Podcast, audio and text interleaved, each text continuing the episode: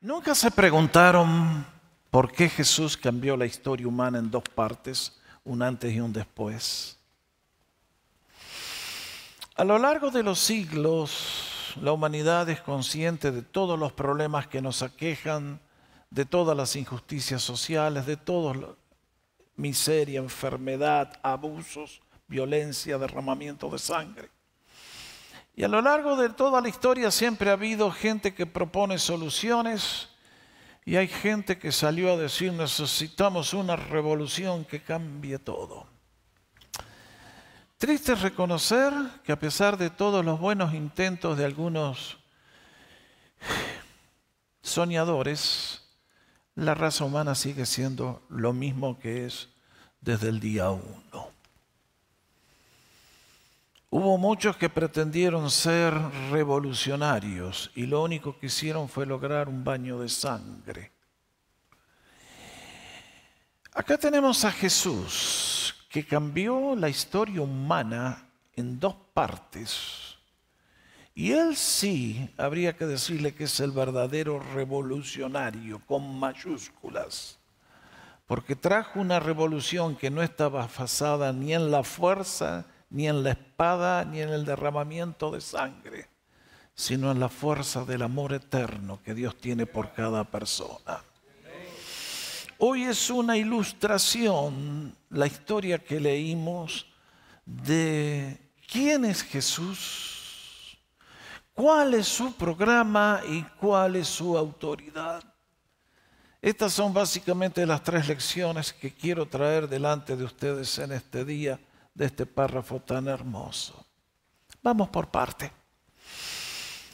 Cuando yo llego a este relato de Juan capítulo 4, vengo leyendo lo que ya hemos considerado todos los domingos anteriores de la grandeza de la persona de Dios. Juan nos va contando a medida que escriben las páginas cosas más y más hermosas y asombrosas de quién es Jesucristo y por qué cambió la historia humana y cómo puede transformar a cada uno de nosotros que estamos aquí en este día también. Y entonces encuentro a la persona de Jesús en acción, moviéndose.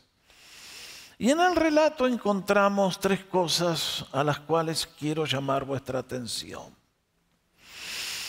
La divinidad de Jesús, la humanidad y el amor que tiene por ustedes y por mí. Vean ustedes, el relato es muy simple, ahí tienen el mapa. La semana pasada dejamos a Jesús allí, donde alcanzan a ver el mar muerto y donde está el río Jordán que sube hasta el mar de Galilea.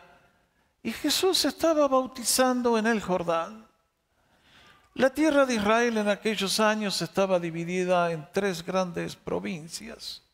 Judea al sur, donde estaba Jerusalén, el centro religioso y político de la nación, Samaria, y allí había una ciudad llamada Sicar, y luego la otra provincia al norte de Galilea, rodeando al mar que lleva ese nombre.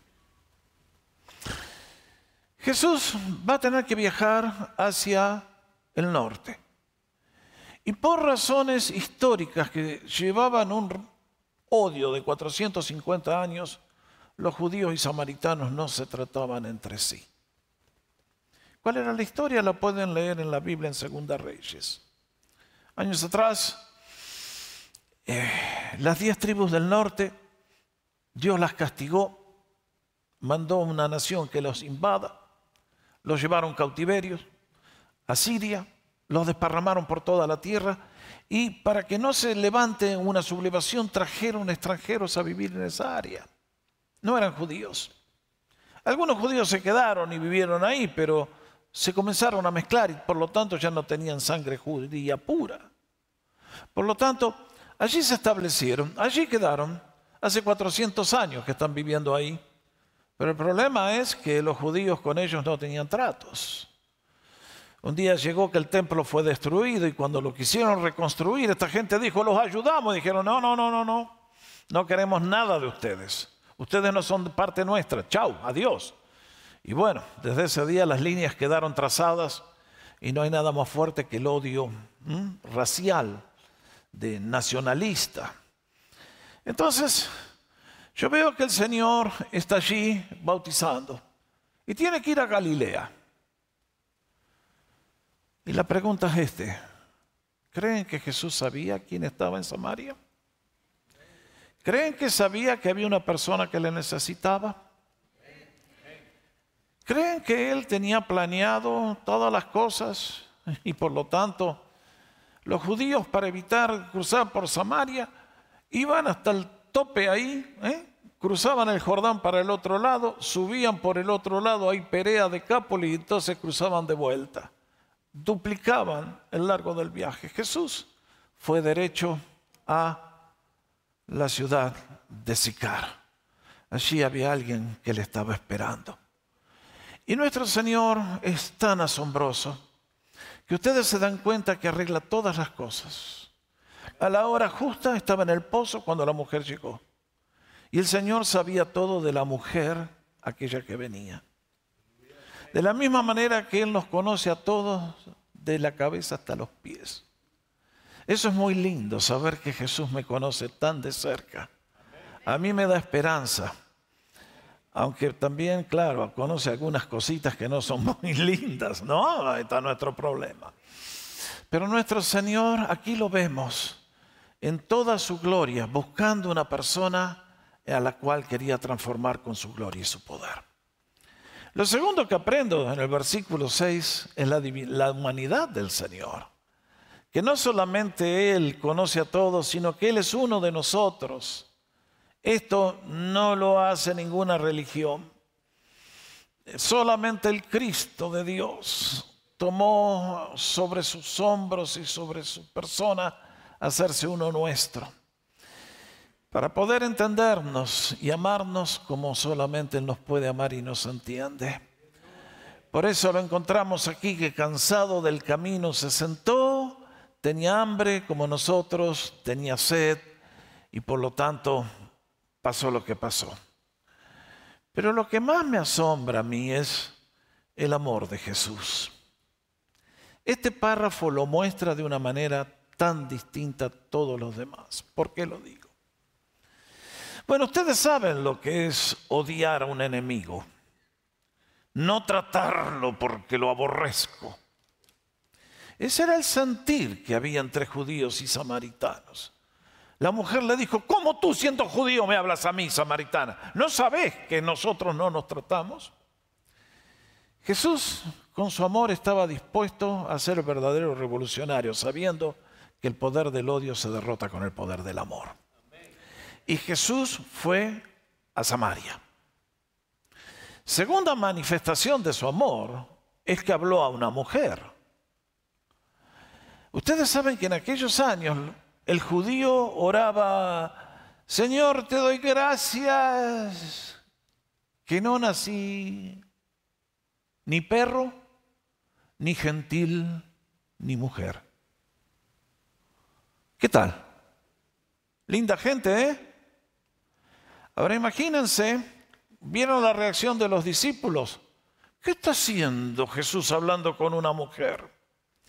Jesús rompió el molde del odio, tiró abajo el muro de Berlín con su amor, tiró abajo los prejuicios de que hombres y mujeres son distintos y de diferente categoría y que las mujeres son allá abajo y nosotros acá arriba, les demostró con esta acción que todo ser humano ha salido de las manos del Creador Omnipotente y que son todos iguales en dignidad.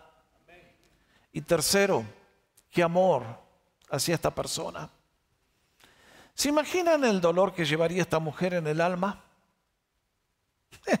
Yo no he conocido una historia como esta en todos mis 25 cortos años de vida que tengo. cinco maridos. Me imagino que el primer matrimonio tiene que haber sido cuando era un adolescente, eh, que los chicos se casaban a los 14 años y, y me imagino todo el gozo, una boda y de repente el ángel de la muerte se lleva al marido.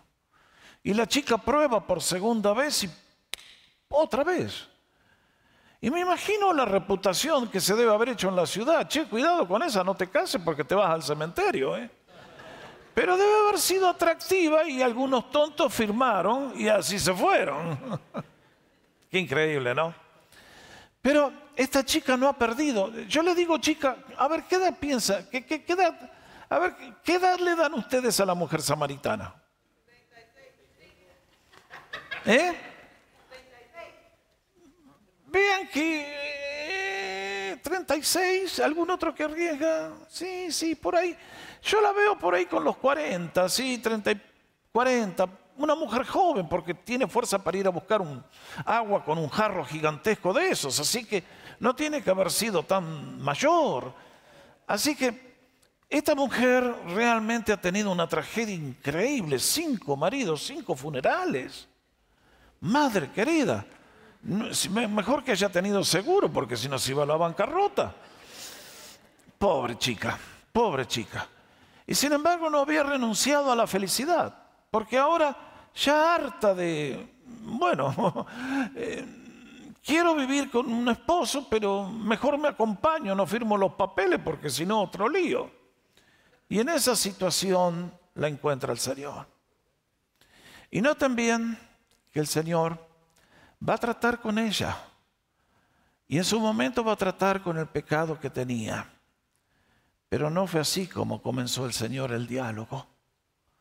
Nuestro Dios es muy sabio, es muy cariñoso, es muy paciente, nos conoce nuestras limitaciones, nuestros errores y nuestro bendito Señor. Ah, qué distinto que es a muchos seres humanos que son agrios y ásperos como una lija. Es por tanto que el Señor los quiero llevar a la próxima transparencia. Y es el regalo que Jesús le va a ofrecer a esta mujer. Ahora noten bien. Como acabo de decir, el Señor comienza el diálogo en un punto que la mujer podía entender le dice, dame de beber. Está hablando de agua física. Y la reacción de la mujer fue, bueno, ¿cómo tú me hablas a mí? Y entonces Jesús le presenta lo que es el tema de esta mañana, el regalo de Dios. Cuando le dijo, si tú conocieras el regalo de Dios y quién es el que te dice, dame de beber, tú le habrías pedido a Él y Él te hubiera dado agua viva. Esta afirmación es tremenda, mis queridos. Esto tiene una profundidad que realmente es impresionante. Lo que Jesús le está diciendo es algo que vale la pena marcar. Jesús le habló de un regalo, de un regalo que ningún ser humano puede ganar ni merece recibir. No tiene, no puede ser ganado ni por cosas que hagamos, ni por ritos, ni por ceremonias. No, todo lo que oro del mundo no podría comprarlo. Porque este regalo tiene un valor incalculable, ya que es un regalo que Jesús compró a precio de su propia vida la cruz del Calvario. Por lo tanto, le dice, si tú conocieras el regalo de Dios, ya voy a explicar un poquitito qué es este regalo. Pero le dice, si tú conocieras, ah, el hecho de que no conocemos el regalo de Dios es lo que nos hace las personas destruidas, miserables, enfermos, pobres, perdedores a la luz de la eternidad. Y sin embargo, Jesús viene a decir, si conocieras el regalo que yo estoy dispuesto a darte, entonces todo sería distinto para ti. Lo segundo que nos llama la atención es Próxima transparencia. ¿Quién otorga este regalo? Si tú conocieras el regalo de Dios, ¿y quién es el que te dice, dame de beber? Tú le habrías pedido a Él y Él te hubiera dado agua viva. Ah, mis hermanos, esto es algo precioso. Hoy estamos aquí en este lugar. Estamos hablando del regalo de Dios. ¿Y por qué muchos de nosotros lo tenemos? Porque Dios nos ha dado ese regalo. Un regalo no se compra. Un regalo es una manifestación del amor hacia la persona a quien le entrega el regalo. Y en este caso es un regalo que realmente sobrepasa todas las estimaciones posibles. Tercero, este regalo tiene un carácter distintivo. En el versículo 13 y 14 le dice el Señor, todo el que beba de esta agua volverá a tener sed, pero el que beba del agua que yo le daré no tendrá sed jamás sino que el agua que yo le daré se convertirá en él en una fuente de agua que brota para vida eterna. Marquen eso. ¿Qué está diciendo el Señor? Que todos ustedes hay una sed de algo que es indescriptible, que es tan difícil de poner en palabras, y sin embargo está allí latente en cada alma humana. Y lo que el Señor está diciendo es, es algo que si cuando lo gustes, nunca más vas a querer volver a probar toda la basura que comiste antes. Si toda tu vida te comiste de los tachos de basura, ahora vas a ser sentado a la mesa del rey. Y cuando te sientan a la mesa del rey, ¿quién quiere volver al basural a comer las inmundicias? Lo que es más todavía que el Señor nos dice, el que guste de este don, no va a tener sed jamás. Nunca más en el alma va a haber esa angustia, ese dolor, esa desesperanza, desilusión que embarca a aquellos que no tienen el don de Dios. Es tremendo. Y es por eso que el Señor lo describe diciendo es agua viva. Aquella mujer fue a buscar agua muerta o agua, digamos. Pero el Señor compara este don con un agua que te resucita el alma. Es algo de otro orden, de otra naturaleza, de otro alcance, de otro poder. ¿Lo tienes? Si lo tienes, eres un marciano, no eres un ser humano normal, eres sobrenatural porque Cristo ha venido con toda su gloria a morir en ti, a morar en ti.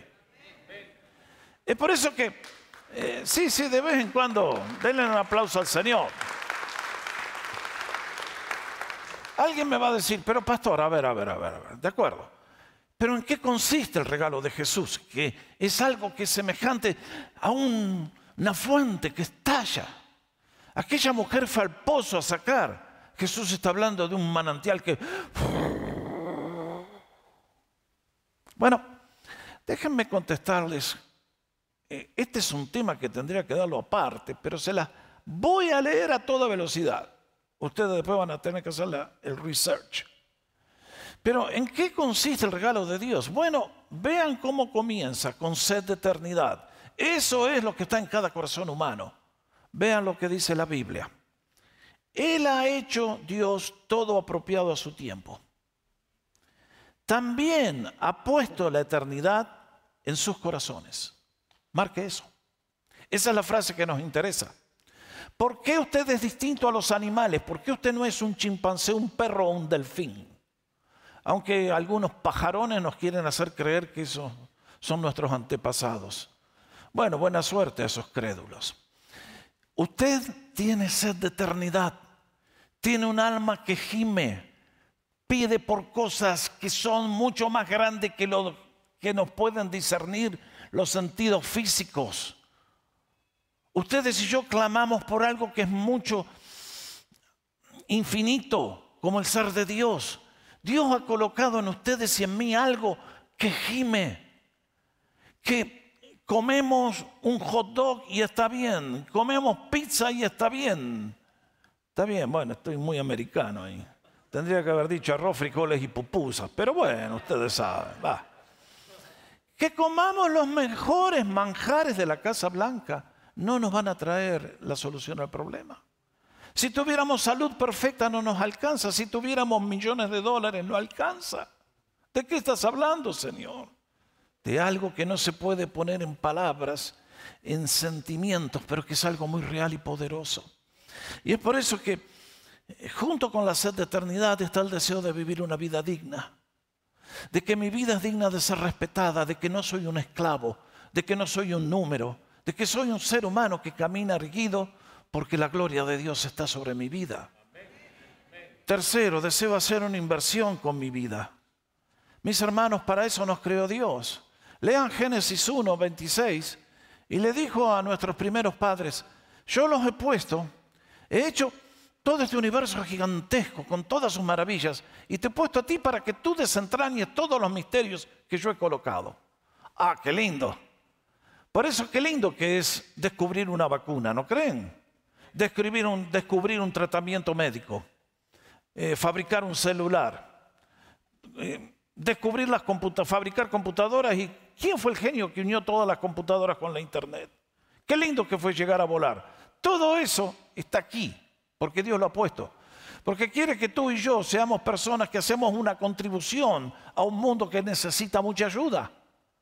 Dios no te fabricó a ti para que seas una sanguijuela, un chupasangre que vive del trabajo ajeno. Dios quiere que tú seas alguien que le representa a Él, como el Rey de Reyes y Señor de Señores que es, estableciendo, estableciendo su reino sobre la tierra. Por eso compara a sus hijos como, como la luz del mundo y la sal de la tierra. Absolutamente. Vamos a la próxima. Miren todas las que les puse ahí. Todo esto es parte del don de Dios. ¿Qué cosa? Felicidad genuina, independiente de la enfermedad, de la pobreza. Es gozo auténtico a pesar del dolor. Es paz en medio de las circunstancias.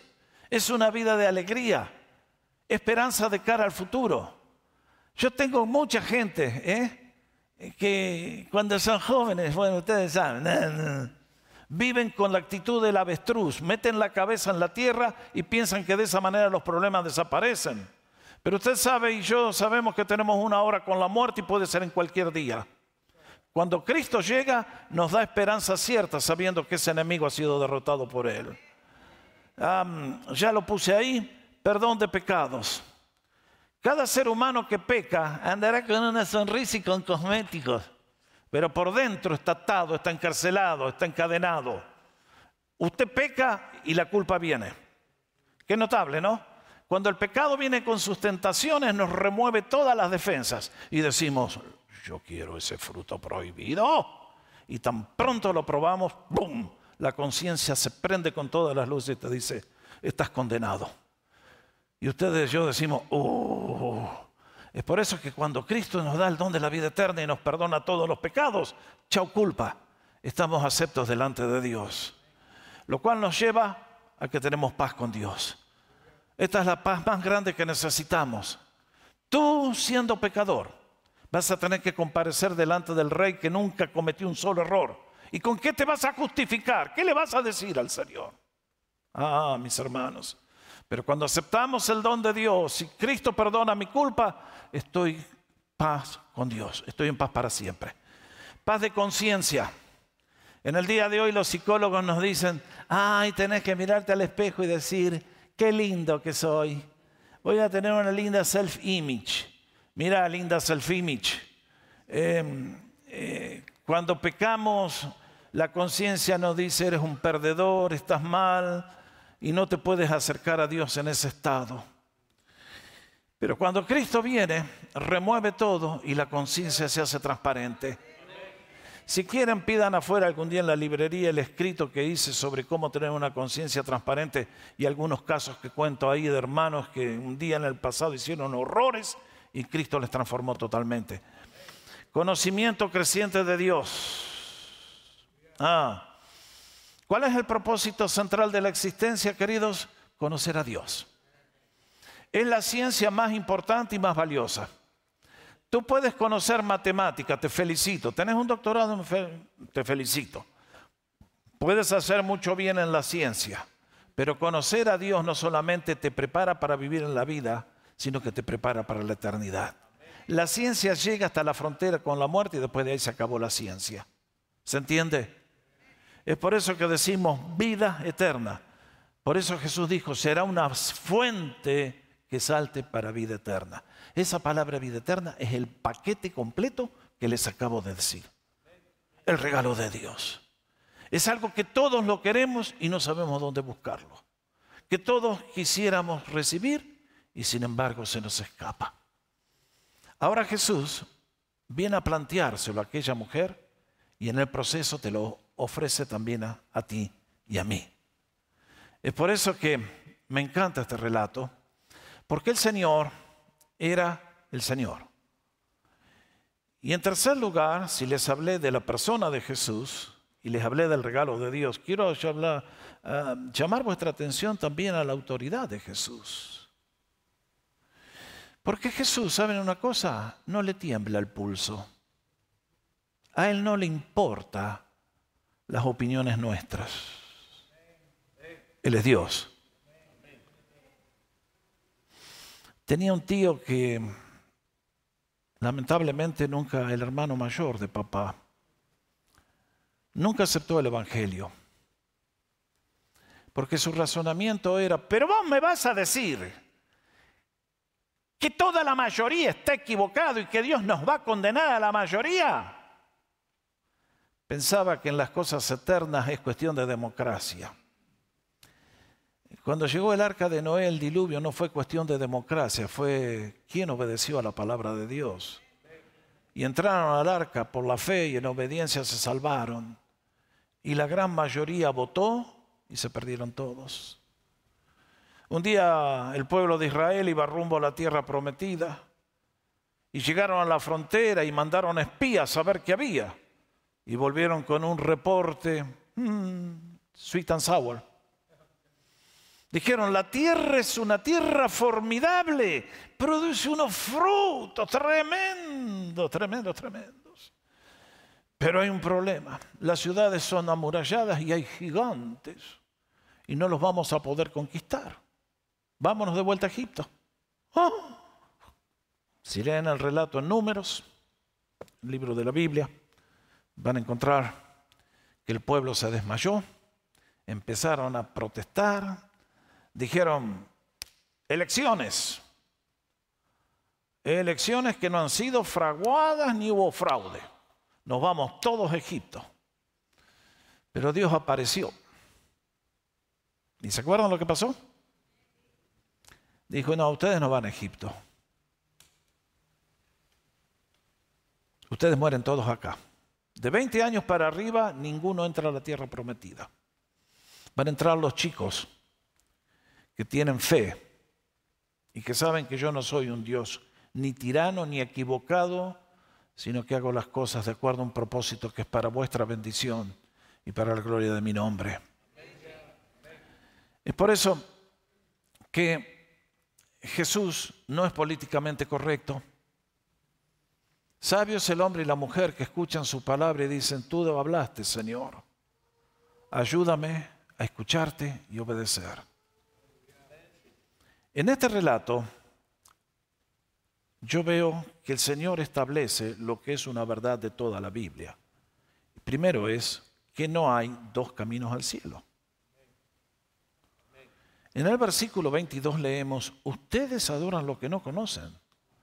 Nosotros adoramos lo que conocemos porque la salvación viene de los judíos. ¿Quiere marcar ese versículo? ¿Sabe lo que está diciendo Jesús? A toda la raza humana le dicen, ustedes son ignorantes y están en el error. Adoran lo que no conocen, lo que no entienden, lo que no saben. ¿A quién adoras tú? ¿En qué está basada esa creencia que te lleva a las rodillas y te postras delante de Buda, delante de quien sea? Aquella gente, los samaritanos, cuando se produjo el cisma con los judíos, dijeron, ajá, aquellos tienen el templo en Jerusalén, nosotros vamos a tener nuestro propio templo en el monte Gerizim. Y allí lo construyeron. ¿Y saben una cosa? Usaban los cinco primeros libros de la Biblia de los hebreos también. Y adoraban.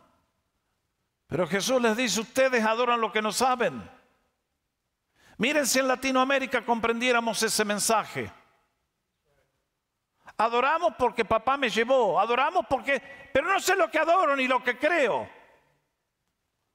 ¿De qué sirve eso en la presencia del Dios vivo? ¿Me puedes explicar? Jesús le dice, nosotros adoramos lo que sabemos.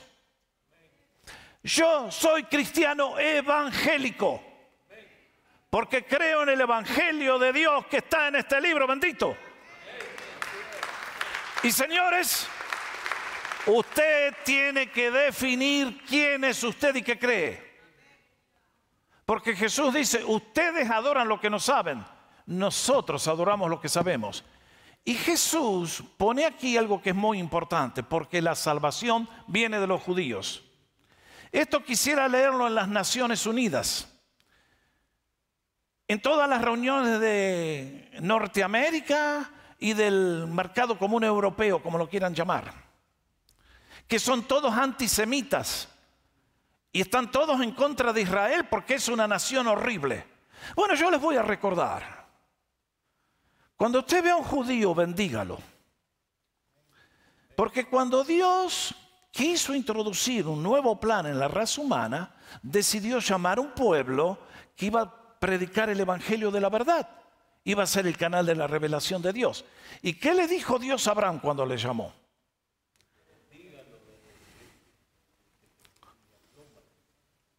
Carlos está citando Génesis capítulo 12, versículo 3 exactamente dice eso, Abraham. Al que te bendiga yo lo voy a bendecir, y al que te maldiga lo maldigo yo. ¿Dónde está Adolfo Hitler en el día de hoy? Parecía que por un tiempo se barría con todo el pueblo hebreo, hasta que se levantó la mano de Dios. ¿Cómo quisiera saludar a Adolfo en estos días? Y a todos sus generales, todos adoradores satánicos, todos involucrados en el ocultismo, Excepto que el mundo que no conoce a Dios dice, no, who knows? Esas cosas no tienen importancia. Eh, muchachos, chicas, la adoración a Dios o a quien adoramos decide toda nuestra vida. Es inevitable. No puede haber vida buena con convicciones erróneas. Y Jesús les dice, la salvación viene por medio de los judíos. ¿Por qué? Porque Dios quiso llamar a una nación. Y Dios hizo promesas a esa nación cuando eran indignos. Y Dios hizo un pacto con David cuando David tenía defectos como los tuyos y las mías.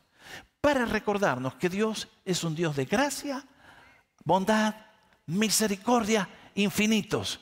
Y que no depende de ustedes y de mí, sino de Él, que es maravillosamente grande y bondadoso. Es por eso que le dice, la salvación viene de los judíos, no se equivoquen. Los judíos de Beverly Hills, ah, ah, ah, pero ojo, fueron ellos que trajeron las escrituras que revelan la persona de Dios y el plan de Dios. Que ahora estén puestos a un lado temporariamente, absolutamente, porque ahora Dios trata con la iglesia. Pero queridos, acá el Señor establece la verdad, que no puede haber discusiones, Él tiene la última palabra. Por eso les puse allí la cita, ¿qué dijo el Señor en, Juan 14, 16? Yo soy uno de los caminos. Todos los caminos conducen a Roma. Cree lo que quieras que está todo bien. No. Jesús dijo, yo soy Él, Él, el único camino. Yo soy la única verdad, yo soy la única vida. Nadie puede llegar al Padre si no es absolutamente por medio de mí. Ojalá lo recordáramos todos que cuando en la universidad, yo le he contado tantas veces a esto, ofrecían una cátedra de religiones comparadas. Sorry guys, eso es un absurdo. No hay religiones comparables porque Cristo liquidó con todas las religiones fabricadas en el infierno, cuando Él murió y resucitó de entre los muertos. Se acabó. Hay un solo camino. Digamos, gloria a Dios, Cristo está vivo y por lo tanto hay esperanza para todos nosotros. Mm. Y además hay un único Salvador. Porque ustedes ven cómo el Señor ha llevado a esta mujer, ¿no es cierto? Comenzó pidiéndole agua. Luego le ofreció el regalo de Dios, el agua de vida. Y la mujer, al igual que Nicodemo, Pensó, bueno, es todo cuestión de cañería, Señor, pongamos una cañería, así no tengo que venir más a sacarla. Y el Señor entonces la lleva a su necesidad personal y le dice, hija, anda a buscar a tu esposo.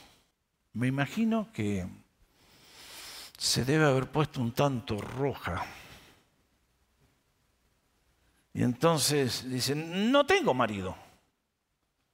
Y vaya Jesús que te conoce todos los chanchullos, a ti y a mí. ¿eh? ¿Conocen el término chanchullos? ¿Cuántos tiene usted por ahí escondido? Todos lo tenemos, ¿no? Qué historia la nuestra. Y el Señor entonces le pone el dedo en la llaga. Si en eso hablaste bien, que no tenés marido, y entonces ahí nos vemos lo que Dios sabe de nuestra vida. Tuviste cinco y este, este, este, este te arrimaste nomás. A propósito, ¿no creen que hay un mensaje acá con respecto al tema de eso? Ay, yo vivo arrimado, so what? A Dios no le gusta, hueles mal en su presencia. En la iglesia del Señor no tenemos lugar para arrimados, solamente para gente que ha firmado los papeles porque honran a Dios y le respetan. ¿Se entiende? ¿Algún amén por ahí de vez en cuando? Ahora, hermanos, acá hay un punto que es muy, muy importante. Que nadie va a ser salvo hasta que no tenga convicción de pecado. Yo, un ser humano, sin Dios, le digo, querido, Dios te ama, Dios te quiere bendecir, Dios te quiere llevar al cielo, Dios te quiere... ¿Saben lo que dice el cerdo? Y a mí qué me importa. No es hasta cuando vemos la gravedad de nuestra situación que una persona va a decir, Jesús, sálvame, ten misericordia de mí. Si yo voy a usted y le digo, mire, acá tengo una píldora que cura todos los cánceres, y usted me dice, ¿para qué la quiero si yo no estoy enfermo? Ah, Cuando Cristo viene a tu vida, tú, hombre y mujer exitosa, estás cabalgando en el caballo de tus éxitos y tus logros, y Jesús te noquea y te tira al piso y te dice, estás perdido. Tu vida huele como Lázaro cuando estaba en la sepultura, muy mal. Y necesitas mi misericordia. Entonces la mujer hizo lo que hacen todos los que yo he tratado en mi vida cuando a la gente le comienzo a presentar, y usted lo ha vivido también, y le hablamos de estas cosas, enseguida empieza la teología. ¿Se dieron cuenta? Empiezan a discutir. Ah, pero usted es protestante. ¿Ustedes qué es? Ah, qué vivos que somos. La mujer trató de sacar, agarrar una tangente para escaparse y Jesús la agarró del cuello. Un día llegué a una... Estábamos allá en Vancouver un hermano de la iglesia inglesa me dice, Jorge, tendría ganas de visitar una familia que vinieron allá del sur y la están pasando muy mal. Están teniendo una hora horrible en su hogar y, y yo les hablé de que tal vez si aceptaban, tú los podrías ir a visitar. Están tan mal que están dispuestos hasta a escuchar un pastor. En esa estima nos tiene el pueblo, los hijos de Dios. Y yo como soy tonto fui. Y me encontré con lo que pasa en tantos de los hogares hispanos. Que papá y mamá salieron porque eran revolucionarios perdidos. Se fueron a Hungría y allí encontraron lo que era el paraíso que ellos creían. Y salieron corriendo del hambre y el frío. Y se vinieron a Canadá. Y ahora los dos trabajaban. Pero los hijos eran tres de estos modernos que no quieren ni estudiar ni trabajar y mirar, bueno, en aquellos años no había internet, ni celulares.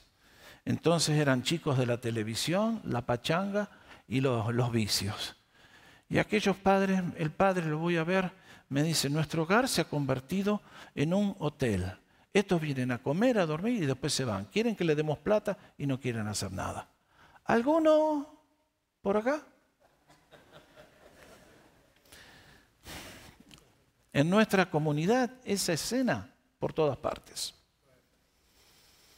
entonces le dije, caballero, usted hace mucho que no va a la iglesia. Y sí, pastor, porque yo, eh, no hicimos revolucionario. ah, bueno. Mire cómo lo ha dejado la revolución. ¿Cómo va a ayudar a sus hijos? ¿Y usted cree que Dios me puede ayudar? Sí, por supuesto. Si usted tiene ganas, empezamos. Me dice, bueno, pero hagamos una cosa. Venga el viernes, que está mi esposa. Y fui el viernes, doble tonto. Porque la señora hizo lo que hizo la mujer samaritana. Hacía 40 años que no visitaba una iglesia de la religión falsa que nunca que practicaban y que no sabían. Pero lo primero que me dijo es, ¿usted es protestante? Ah, entonces no nos interesa, retírese de aquí. Ahí está. Eso es lo que hizo la mujer samaritana. Quiso hacerlo. Jesús no se lo permitió. El domingo que viene quiero hablar de la importancia que tiene la adoración. Pero Jesús le dijo, mm, hay un único Salvador. No viene por religiones ni por nada que podamos hacer. Y otra vez, con esta señal de autoridad absoluta, le dijo, yo soy el que habla contigo. Jesús es la puerta de entrada a la vida eterna, a la vida de abundancia, al agua viva que cambia nuestra vida para siempre y nos da todos los beneficios que le cité. ¿Conoces a Jesús? ¿Le has invitado a tu corazón y a tu vida? Concluyo con un detalle que está en este relato, que es lo más hermoso que encuentro, y que nos da una idea del cambio que experimentó aquella mujer.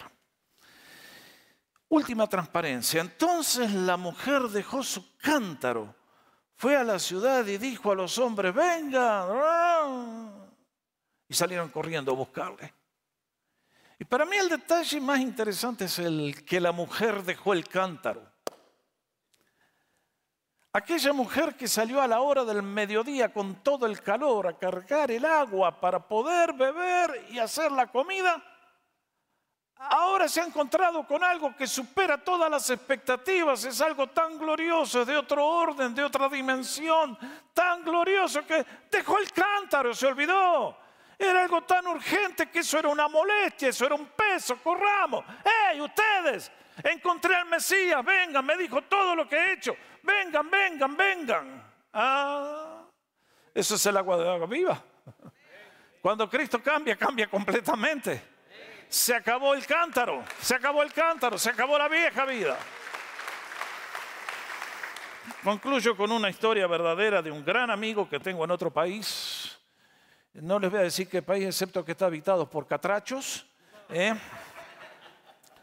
Em, pero ustedes, ah, en, los años que tengo, conocí a un excelente profesional, un doctor que está en la iglesia donde tantas veces he predicado, el doctor Armando. Me contaba su historia. Nació en un hogar como tantos otros, padres ateos. Se fue a estudiar la carrera de medicina en Chile y regresó a Honduras y pobrecito se encontró con una chica hermosa que le captó el corazón. El único problema es que la chica hermosa era evangélica y de las buenas. Y este perdió la cabeza, pero ella era firme. Así que cero chances de hacer... Entonces, como sabía que ella iba a la iglesia, un día le dijo, déjame que te acompañe, te puedo acompañar. Y ella dijo, sí, está bien. Y este contaba que fue para mostrarle que eso de creer en Dios era una tontera, que el ateísmo es, la, apuesta, la posta. Y fue. Y ya se imaginan lo que le pasó. Que en un momento en el culto, la gloria de Dios se le vino encima. Y comenzó a llorar, y a llorar, y a llorar y no podía parar. Y en un instante le pasó lo que le pasó a la mujer samaritana. Que cuando Cristo viene a nuestra vida es la experiencia más gloriosa del universo. El que beba de esta agua del placer humano volverá a tener sed. Pero el que beba del agua que yo le daré no tendrá sed jamás sino que será en él una fuente que salte para vida eterna. ¿Conoces el regalo de Dios? ¿Tienes el regalo de Dios? ¿Lo quieres recibir en este día? Este es el mejor lugar y el mejor momento. Vamos a ponernos de pie para adorar.